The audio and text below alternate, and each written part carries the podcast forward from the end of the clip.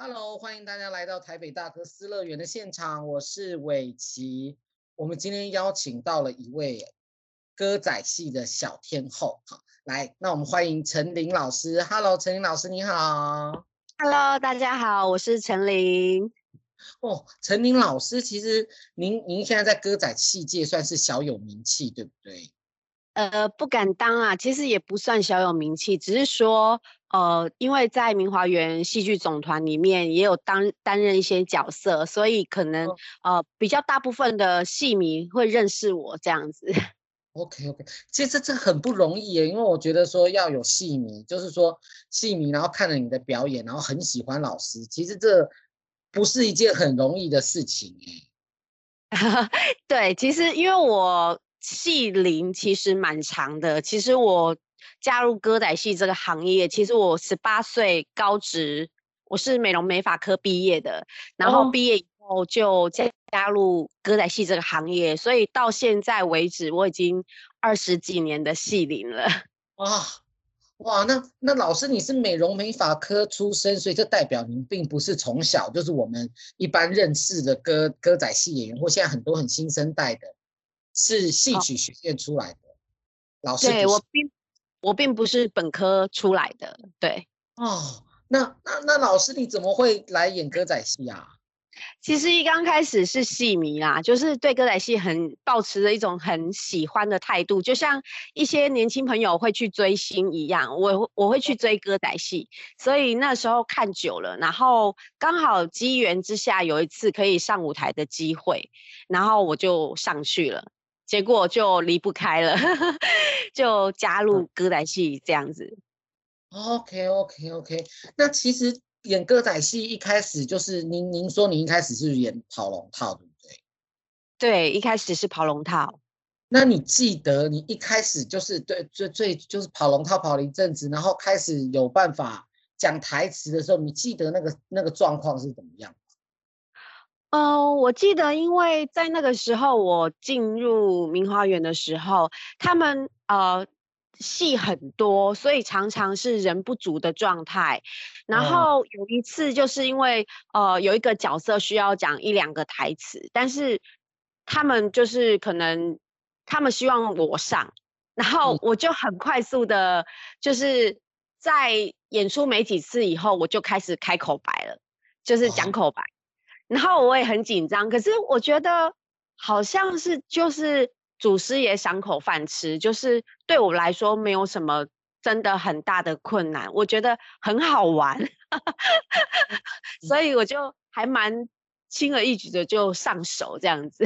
嗯，所以老师其实你的灵魂里有明星特质哎，没有。对啊，因为有些人你突然之间教他讲话，他会觉得 Oh my God，Oh my God，你搞到台戏后啊，真的会很难。但是老师你好像没有这个困难，对不对？嗯，对，我觉得在台上讲口白是一件很有趣的事情，它是你人生的另外一种表达，嗯、所以我觉得在台上演出真的会让人家蛮兴奋的。嗯嗯嗯。是一种，就是一种上了台会有那种兴奋感，肾上腺素这样子都跑出来。对对对对对，有可能你在呃私底下平常生活你不会讲的口白，但是你在台上你你可以就是把它展演出来，我觉得这是一个很棒的人生体验。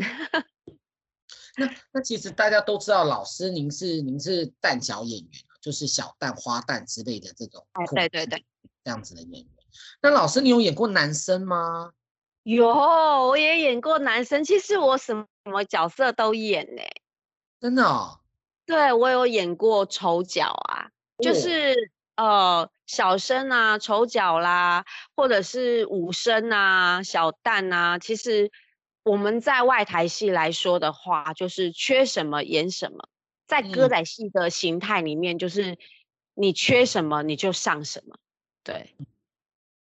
所以说，其实这个必须要有一点点实力。因为我在看老师的呃，就是报道的时候，我有发现说，过去曾经在呃明华园九十年的那个大戏的时候，因为呃一位演员他、呃、身体不舒服这样子。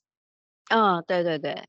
对对对，那昭昭婷老师身体不舒服，所以呃，陈琳老师您就临危受命，就上台就去把那个角色演起来了，这样。对，那一次算是我呃演出二十几年来第一次这么的呃不安。对，对，因为呃就是短短的一个小时，因为他是下午的时候状况，演下午场的时候出状况。哦那已经快接近尾声了，所以我们晚上还有一场，所以我是利用就是休息的那一个小时，六点到七点，把他所有的口白跟唱唱词，还有呃唱曲，就是还有走位，然后重新记一遍，就是完全是没有准备的状态，就就靠那一个小时。然后一边演一边记，所以，呃，我觉得那是人的人的一种极限吧，就是突破极限。因为我也不知道我能够做多少，我也不知道我可不可以接这么重要的角色，但是我只想到当下需要把这个工作呈现好，所以。我尽力了，但我不知道观众看的感觉是什么，但我真的尽力了。这是我人生的第一个大挑战，我觉得过了这一关，好像后面对我来说都都 都没有这么严重。嗯，那那好像是一种就是潜能的激发这样子。对对对对对对，就是一种潜能的激发。对，我觉得人类就是很厉害，就是有这种潜能的激发。当你没有遇到事情的时候，你永远不知道自己可以完成多少。对对对对对，真的是这样哎。不过不过，我想老师的演出应该是很精彩，因为因为没有人退票吧？因为我知道剧团很担心说观众会抗议或者是什么之类的。据我所知，就报纸上面写说没有人退票，所以老师的表现应该是。就是应该是很好才对啦。其实我觉得啊，在舞台这个东西呀、啊，嗯、真的不是个人。其实我那天的表演，我觉得是因为呃，明华园的团体每一个人都很尽力的在帮我，就是他们大家每一个人都在很努力的辅助我，因为我明华园是一个大家庭，嗯、大家是并肩作战，所以在舞台这这一块事情来说的话。不是只靠个人，如果没有那一当天大家这么帮我，其实我一个人我也完成不了。所以我觉得这这个是归功于明华园大家庭大家的功劳，不是我一个人。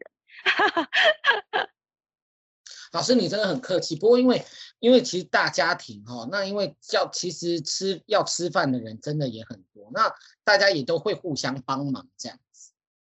对对对对对，其实大家呃，我们其实就算不是里面的家族的人员啊，其实我们都会以就是呃以家族性去看待每一个，就算你不是姓陈，你是外来的人，我们都还是会以家族性去去看待每一个人来呀、啊，就是呃不是已经不算是朋友同事了啦，我们。我们的习惯性，我们都把他们看成是一家人，嗯、所以大家习惯会互相帮忙啊。对，嗯嗯嗯嗯嗯，这其实真的是很，我觉得很感人，你知道吗？因为你好像也不再就是单打独斗的一个人这样子，而是说有很多人一起帮你，然后你自己也要很认真，然后大家一起帮你，然后把一个整个戏这样子给它撑起。对，其实我觉得我我最感谢的还是我老公啊，因为。他真的帮我很多。对，陈琳老师的老公是陈子豪大哥。对对对对对，因为当下我觉得他没有帮我做什么，嗯、但是他是我的后盾。嗯哼嗯。对，我觉得这很重要。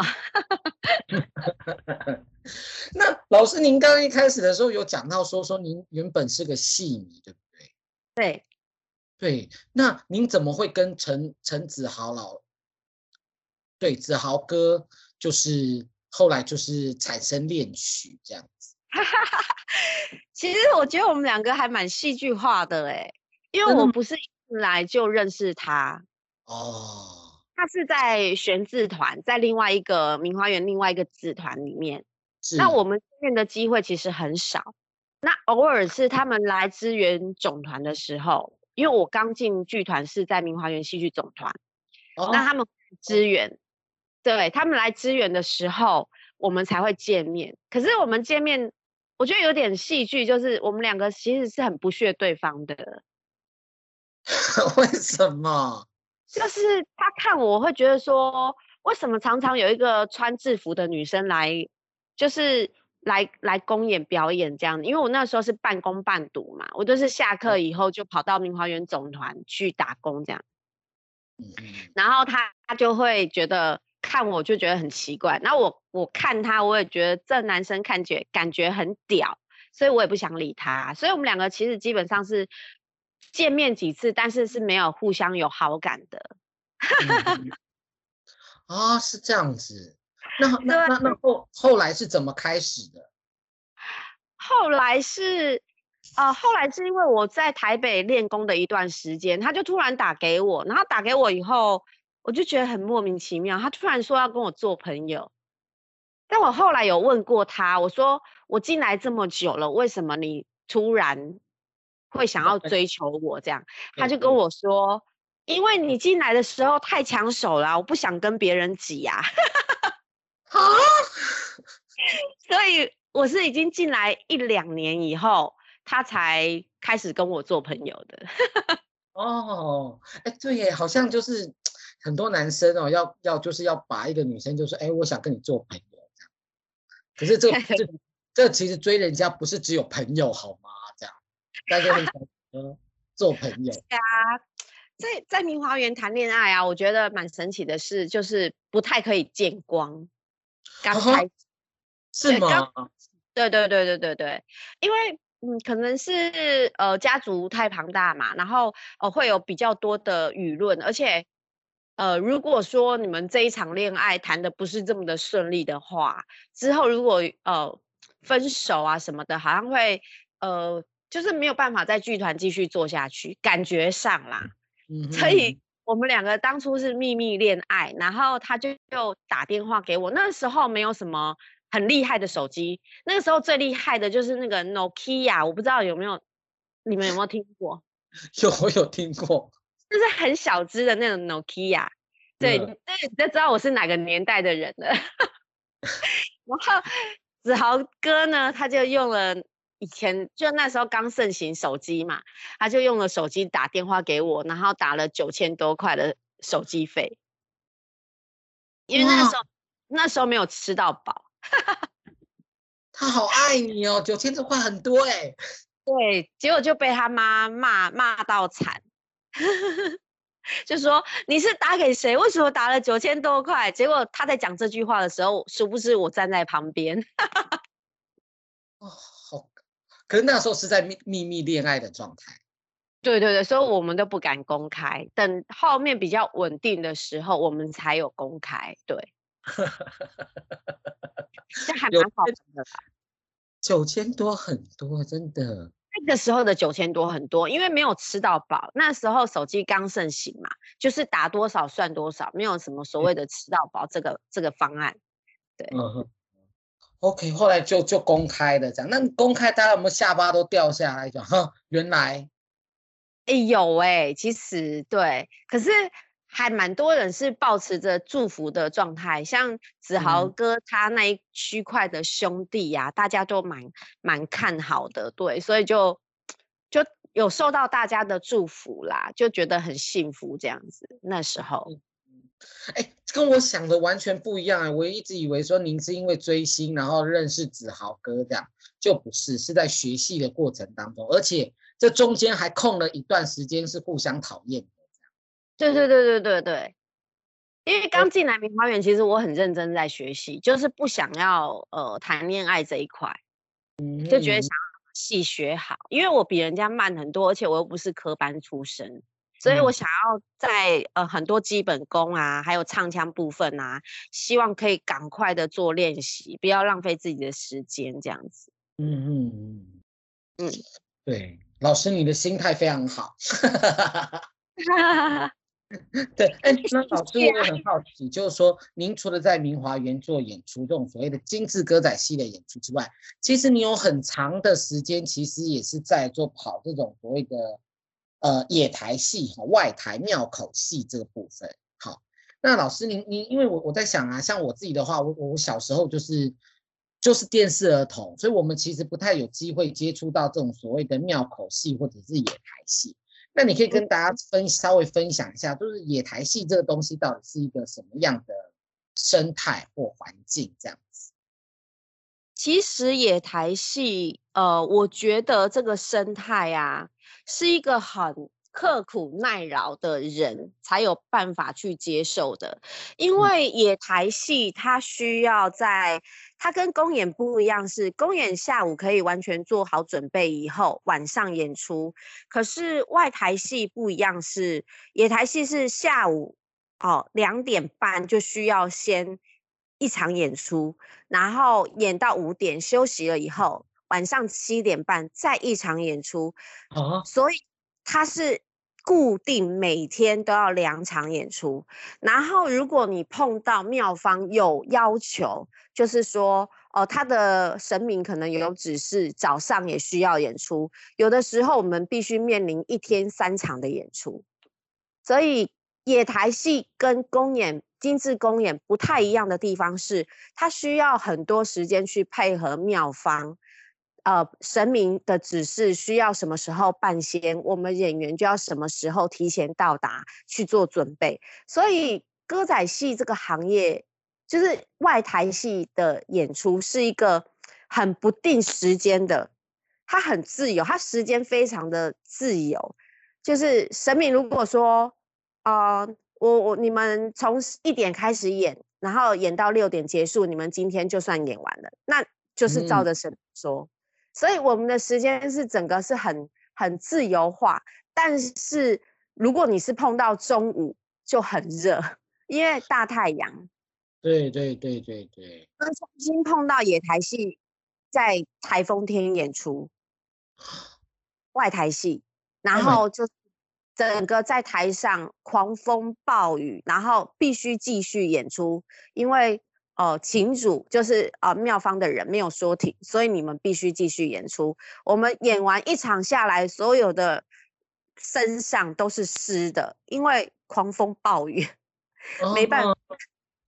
对，所以我觉得在外台演出是一个蛮，你要真的是很喜欢歌仔戏的舞台人，你才会想要去野台戏演，不然。这种生活其实很多人会觉得太累了，对。我刚刚突然有一个疑问，哎，老师，您刚刚讲说有的时候你只需要演一场，有的时候需要演到两场，那甚至也会演到三场。那我在想说，演一场到三场，该不会请主给你们的钱是一样的吧？啊，当然不会是一样的啊。基本上如果演出三场，他们可能就要付给我们一天半的薪水。哦。庙方给我们多少，我们就需要给演员多少。对对对，因为我现在也算是艺华园的的呃呃子豪哥是艺华园的团长嘛，那所以我也算是半个老板，所以我对于演员的薪水这件事情我很很注重，我觉得不能剥夺演员的的呃辛苦赚来的薪资，所以。庙方其实如果要求我们多演或者是怎么样，我我都会多发给演员。嗯嗯嗯嗯。但是不见得每个团都会这样。我们庙口人，简单来说，我们就是庙口人，就是我们专门在庙口演戏给大家看的。我们很多时候没有制度化。嗯哼。所以是老板说怎样就怎样。嗯。就是没有没有所谓的什么呃。呃，什么劳健保制度啊，什么劳工制度啊，嗯，所以我们我们是没有制度化的。歌仔戏的人真的也不算歌仔戏的人，应该是算庙口人。野台戏是没有、嗯、很没有制度的一个一个行业，对，嗯嗯嗯嗯。所以别人就说，当然就要去做庙口演员的话，真的要好好照顾自己，这件事情真的还蛮重要的。对，真的很重要。对，日上早出晚归。嗯，对，早出晚归，然后钱又可能赚的没有很多，又有很多那种所谓天气的状况要处理，这样子。对，所以我说我们是一个靠天吃饭、靠神明吃饭的人。如果天气好，我们就可以很顺利的演出；如果天气不好，我们也得担下来。就是不管多么恶劣的天气，我们还是得演出。所以，我们都会祈求，就是尽量是演出的当天，就不要有什么呃呃呃气象啊，不要有什么大变化，不然我们都会觉得很痛苦。对对对对。其实野台野台的状况哈，大家如果说有去庙口看过的话，就会知道说它其实那个舞台就是上面搭帆布嘛，哈，然后旁边就是可能有一些有一些竹子搭起来的这种棚架这样子，然后所以如果下雨的话，其实真的是还蛮恐怖的，这样就 说可能会把衣服全部都给淋湿，那那些衣服其实还蛮贵的，对不对？对，我们的一件衣服戏服，其实呃便宜一点的大概几千块起跳，但如果好一点、质感好一点的，就要上万块，很很多钱。所以我们很珍惜我们的戏服。我们曾经遇到我们搭的那个棚子啊，上面是破洞的，它有很多小破洞，所以外面在下大雨，戏台里面在下小雨，就非常的。非常的恐怖，我们就一一直在闪，在里面演戏，也在闪那个滴下来的雨。嗯嗯哼，哇，我的我的老天爷，那真的是真的是还蛮辛苦的。所以说我我觉得啦，其实我觉得现在文化，因为现在是因为疫情的关系啊，所以文化部其实对想要多照顾一些演员，可是我就会发现说啊，像野台戏的演员，好像歌仔戏的野台戏的演员，好像很多都没有被照顾到，其实。对，其实我身边有很多朋友，这次都很反映，就是说，在于补助这一块，他们分成呃戏曲人跟庙口人，因为戏曲人，譬如说他们有在进剧院的，他们就会有一些广告宣传类似，所以他们对于他们补助，他们就觉得说，哦，他们是真的在演戏的这一块的人，所以他们就都有补。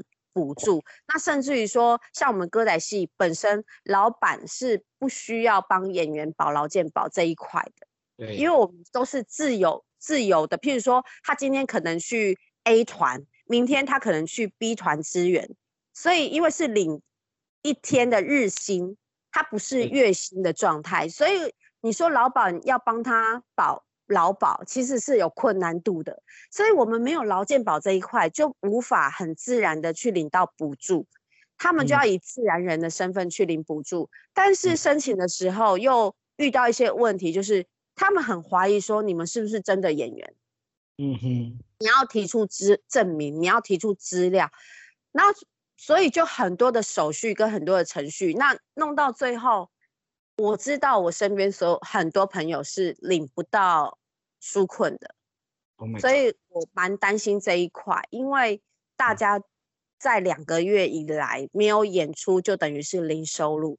嗯哼，在没有收入的情况，年轻人可能他还可以，呃，有的朋友他们就去跑 foodpanda，那有的他们就去接一些呃工地的临时工，但是有一群是我们资深的老演员，他们是完全无法。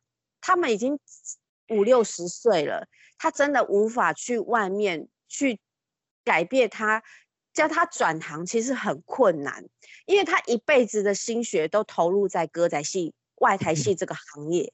嗯、那你一遇到疫情，他两个月没有收入了，你要叫他去转行，其实对一个五六十岁的老人来说是很困难度的。嗯，所以我很担心他们到底能不能就是哦，真的支撑下去。或者是他们直接放弃演歌仔戏这一块，那对于歌仔戏就会损失很大，因为所有的演员都去工作了。那当你疫情恢复正常的时候，你会面临到你找不到演员这件事。嗯，对，因为大家已经习惯领正常的薪水、正常的上下班、正常的工作，他就不愿意再回到歌仔戏这个。风吹日晒这么辛苦的行业里面来，所以如果说大大家如果真的很不重视我们歌仔戏这个本土的艺术文化的时候，他就会面临断层，或者是你有剧团找不到演员这个很严重的问题，所以我很希望呃我们的政府能够多重视在文艺界这一块的的一些政策上，希望能够帮我们想一些政策，怎么样来辅助这些呃年纪比较大的没有办法临时转行的这些老演员，让他们有一口饭吃，让他们可以很。安呃，怎么讲？感觉安全被保护的情形下生活下去，对，这很重要。老老师，我觉得你讲的很好哦，因为其实不管是年轻的演员或老的演员哦，其实有很多的剧场工作者哈，他其实在业界已经、嗯、已经十年、二十年、三十年、四十年了这样子。那你训练这么久的时间，那你没有办法让他继续在舞台上哈，我觉得也很可惜耶。真的，而且很多老演员身上还有很多我们年轻一代需要学到的东西。如果他们今天都不演了，那怎么传承下去？所以这个真的需要重视一下。对，其实让我想到一个地方，哎，就是新加坡，因为我我们艺华园之前有去新加坡演出过，那也有面对到新加坡，他们也是有歌仔戏。包括于马来西亚也是有歌仔戏，但是他们新加坡现在面临的问题很严重的就是断层问题，因为他们老的演员已经很老了，然后年轻的人觉得歌仔戏这个行业养呃养不起他自己，就是吃不饱，呃就是没有稳定性，所以他们都纷纷的转行，他们去当固定的职员，然后只有休假的时候才会回来支援。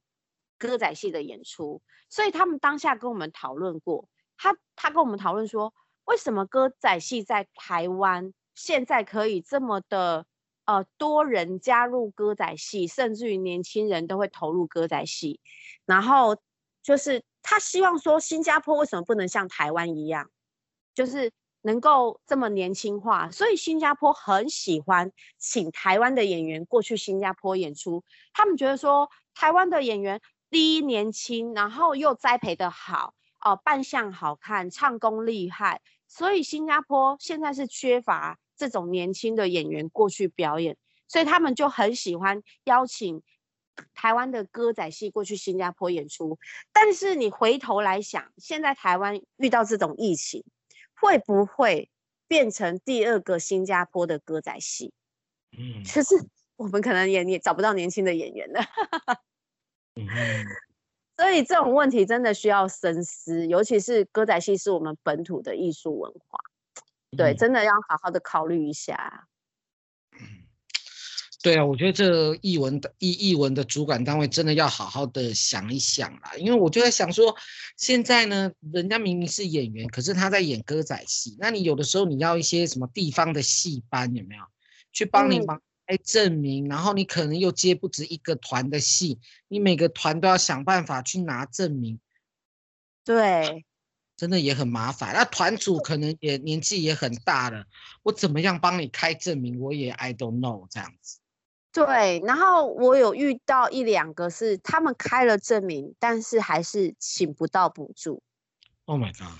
但我不知道为什么，他们好像说哦，就签个字盖个章，好像没有这么的。呃，明确的表示，他觉得那个好像不能为证明，所以我有遇到，就是他们真的已经去请团主签名盖章了，可是补助还是没有，所以我不知道政府这一块的补助，他们的标准到底到哪里？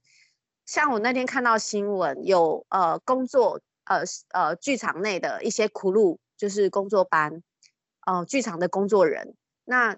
他们去洗玻璃这件事情，新闻有报道。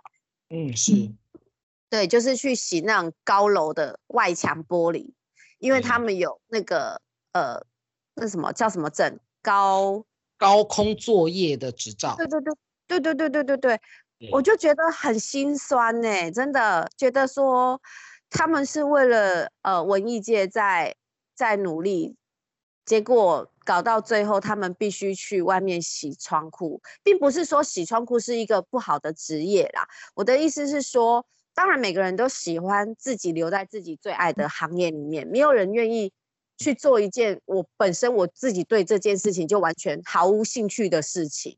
嗯，对，所以我就觉得很心酸。像那天，呃，我老公那、呃、他的朋友，甚至于他弟弟，居然说讨论说，如果疫情再继续下去的话，他可能要去找电帮模，你知道吗？电帮模是，就是有点类似工地，工地的那种啊、呃、的那个呃呃工地的一些工作，就是他们想要去外面去打零工啊，去接，譬如说呃组合屋啊或者是什么的，你就会觉得说歌仔戏人好像。遇到这个疫情，变成大家不得不转行，不得不去找临时工，好像没有办法像其他，譬如说像餐饮业，他们可以继续做他们的餐饮业，啊美发业可以继续做他们的美发业，很多行业都可以继续在他们的工作岗位上。可是我们艺文界的每一个人，包括舞台剧，都无法很顺利的留在自己的岗位上。逼迫自己一定要去外面去学习自己不会的事情来赚钱，所以让我很感慨。像如果说子豪哥他今天如果说他他要去外面呃，譬如说做收银员啊，或者是摇泡沫红茶啦，或者是工地做工人啊，都会让我觉得一个在歌仔戏投入三十几年的人。居然要因为疫情，然后去改变他一生的生活。因为子豪哥他是，呃，他是算家族，他从小到大就是在歌仔戏，他从来没有踏出社会去接触任何一个行业，所以他怎么讲呢？应该说在家族的保护下嘛，或者是说他的一生就是在歌仔戏里面。你今天他就是一个，哦、我我讲。有时候我都会笑他啦，就是他是一个生活白痴。他在舞台上他可以很很厉害，可是他在生活方面上，他可能就是一个生活白痴，因为他把所有的时间跟精力用在歌仔戏。但是遇到这种疫情的时候，变成他从来没有出过社会的人，他如果要踏出去第一步，我觉得很困难。他除了演歌仔戏，他基本上外面的行业他什么都不会，所以我真的要拜托政府帮我们这些文艺界的人想想办法。有很多人都是像子豪面临这种问题，对，嗯，唉，真的政府要好好的想想办法啦。真的就是说，因为我觉得艺艺文界人士并不是。并不是说真的，大家在家里做吃，然后等着政府补助，其实不是的，而是有一身的本领，却没有舞台。那现在又是疫情的关系，你因为要疫情，然后放弃他一生的本领吗？我觉得不太对吧？我觉得这种就是说，就是这种这种艺文的文化是资产啊，真的要好好的保护，让大家可以活下去，然后尽可能让大家在没有经济压力的状况之下。好，去把自己的事情给做好，来把译文做一个很好的保存。对啊，而且你知道，我就觉得说，像现在疫疫苗短缺的情况下，那各行各业他们都觉得说，呃，他们的行业是需要接触接触大众的，所以就要先打疫苗。我觉得这个也是对的，因为越多人打疫苗，代表我们没有打疫没有打到疫苗的人越平安。但是你看我们。从疫情开始，第一个被封杀的就是文艺界。嗯，就是开始疫情刚爆的时候哦，第一个不准演出的就是文艺界，所有的人都不准演出，所以我们是第一个被停工的。对，那你看哦，现在虽然微解封，今天是微解封嘛，那虽然微解封了，可是三级过后，二级我们可以演出吗？好像还不行。二级过了还是不行。对，对，因为很多庙宇，因为这么说好了，他们所谓的微解封是，你庙庙方你要办活动的人，你要去申请，你要有企划案，你要规划，你要有名册，你这个活动有多少人名册出来，然后再去申请，如果说不小心有人染疫了，你们的解决方案是什么？你们的联络是什么？所以一个庙方，如果他为了办这一场活动，基本上他不会去做这么麻烦的申请，嗯，他会选择不办，嗯哼，他会选择说，那我这个活动我今年停止好了，那完蛋了，庙方的活动一停止，等于歌仔戏就永远的停止，因为。歌仔戏是附在赋予在庙的旁边，就是看神明吃饭的。如果哦庙方没有任何活动，那歌仔戏就不会有演。所以，如果疫情真的慢慢的减缓了，其实最后一个复工的会是文艺界。对，所以我文艺界很辛苦是，是他是第一个停工，最后一个复工。可是他领到的补助却跟一般人是一样的，甚至于领不到，所以感慨的地方。所以这这个我真的不知道，我要很想要替文艺界发声，不只是歌仔戏、舞台剧，像很多舞台剧，他们所有的演员，舞台剧的演员，他们也是靠舞台吃饭。而且他们的演出甚至于比歌仔戏外台还要少，一年一年他们可以有几场的公演，这个他们就就靠那几场公演吃饭。可是没有疫情没有解除，他们就永远没有演出，所以很多舞台剧的演员也纷纷的在转行当中，嗯，很恐怖哎、欸。你想所有的演员都在转行，那以后大家都没有戏曲可以看了。对啊，对。其实，其实我我觉得老师讲的也讲的很好哈。不过我也突然有好奇一件事，就是老师您有四位四位呃公子加千金这样子，有四个。对对对。对，那其实你前面的三位孩子呢，已经已经在学习，已经在学戏。对。对，那我很好奇，他们是真的喜欢戏吗？还是说说觉得说，哎，家族企业我应该要去学一下，还是都有？呃、都有。其实他们从小，因为呃，就是所谓的戏班金啊，他们没有所谓的说放假去游乐园玩或者是什么，因为他们放假的时间，我都在，我跟呃，我跟老公都是在表演，人家的休假就是我们的公演时候，所以。他们只要一休假，就是跟着我们去公演、去戏班，然后去看大家表演，然后蹲在旁边看戏。所以他们是从小培养的兴趣，他们也很喜欢站在舞台这一块。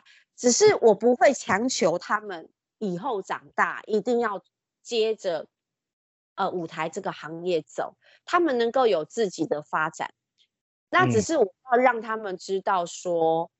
歌仔戏是我们的根，是明华园，是你们这个明华园大家族基本，你们怎么养你们长大的就是歌仔戏，所以我要让他们知道说，你们是歌仔戏把你们养大的，不要忘本，你们要饮水思源，嗯、要对歌仔戏要有有贡献。所以子豪的观念是，他觉得我们明华园最好的就是。小时候，这些小朋友，我就可以培养你一技之长。嗯哼，你长大你要再去学别的都没有关系。但如果你今天去外面工作遇到了困难，遇到了窘境，最起码你可以回来歌仔戏做你最在行的行业。嗯，因为就学了，所以这是一个保护膜，就是说。你你把这个东西学起来，就是你自己本身有的。那你今天你要再去外面学别的，都 OK 啊。你可以去外面，像我老二，他就对国乐很有兴趣，所以他现在就是哦，他是弹扬琴，所以他现在很认真的在学习乐器这一块。那老三的话呢，他喜欢唱歌，所以他很想要哦往呃其他的舞台发展。我也觉得很赞同，但。真正我们剧团需要他们的时候，他们其实都愿意回来帮忙演出。嗯、对，所以在在传承这一块，我觉得，呃，我有做，我做到了基本，我没有办法帮你们永远留在歌仔戏，因为你们是个体，我不能强求强留你们留在歌仔戏。但是最起码在你们小时候，我把这个东西传给你们，让你们知道，歌仔戏就是你们的根。所以，呃，我很庆幸我的小孩都对歌仔戏有一种的，呃，就是他们都愿意站在舞台上，不是排斥。所以我很开心，他们可以对歌仔戏让大家可以看到说，其实小朋友。是可以从小学歌仔戏的，而且学歌仔戏的小孩不会变坏。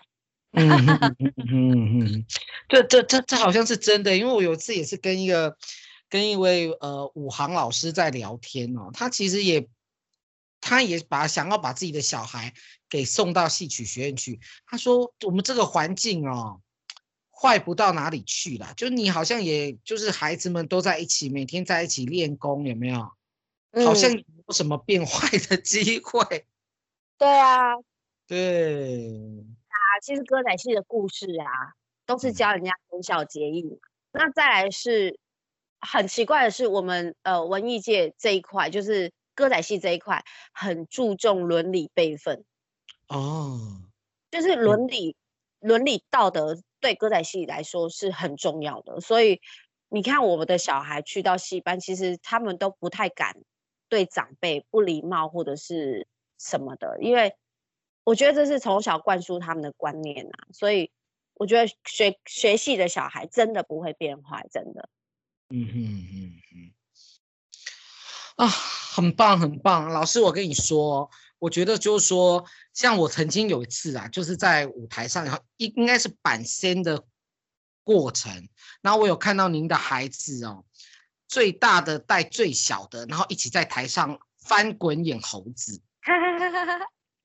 对对对，我心里看到，我那时候看到，我就觉得哦，好可爱哦。然后又觉得说，哎，他们也真的很能吃苦。你要想啊，这么小，然后就会翻滚，然后好像也很享受那个翻滚的过程。对对。其实他们，我觉得，我觉得他们很可爱的是啊，他们跟其他的小孩不太一样。其他的小孩会吵着要去游乐园，但是他们长这么大，呃，我们好从来没有说带他们去游乐园玩过，就是很少啦。因为我们的工作是这样嘛，可是他们会把舞台当成他们的游乐园。哦。所以，我如果像你在说半仙的时候，看到他们在上面啊，呃，翻猴啊，在那边呃打滚啊，我我我其实我心里是那种我在欣赏他们哎、欸，其实我自己本身我在欣赏他们，嗯、我在看他们很 enjoy 在在舞台的这一块，因为他们每个人的脸上都是有笑容的，嗯、我就觉得好可爱哦，就觉得说啊，对我的小孩，对他们。对于舞台表演，他们情愿放弃掉他们去游乐园玩的的时间，但是他们在舞台上也很享受，所以、嗯、怎么讲，很欣慰啦。就是我我自己在那边每次看，我都会笑，对，嗯、因为会欣赏他们，欣赏我自己的小孩，对，对对，就看了，然后很有爱这样子的看着他们，对对对，就觉得他们很可爱这样子。对啊，而且越小只翻头越可爱，因为你就觉得它像一颗球，就在台上那样滚，就觉得它好可爱。呃 啊，好的，哎，老师，我们今天的节目呢也差不多了哈。那我们很感谢老师今天来跟我们分享你的艺术历程，还有现在其实说就是说在疫情期间呐、就野台歌仔戏演员们所遭遇到的一些困难，我觉得就大家还是要重视这一块。那我们今天节目也差不多到这个地方。那谢谢陈琳老师今天来我们节目现场，谢谢。然后呢，也非常感谢大家，希望疫情赶快过去，天佑台湾，大家平安。好，那谢谢老师，拜拜喽。拜拜。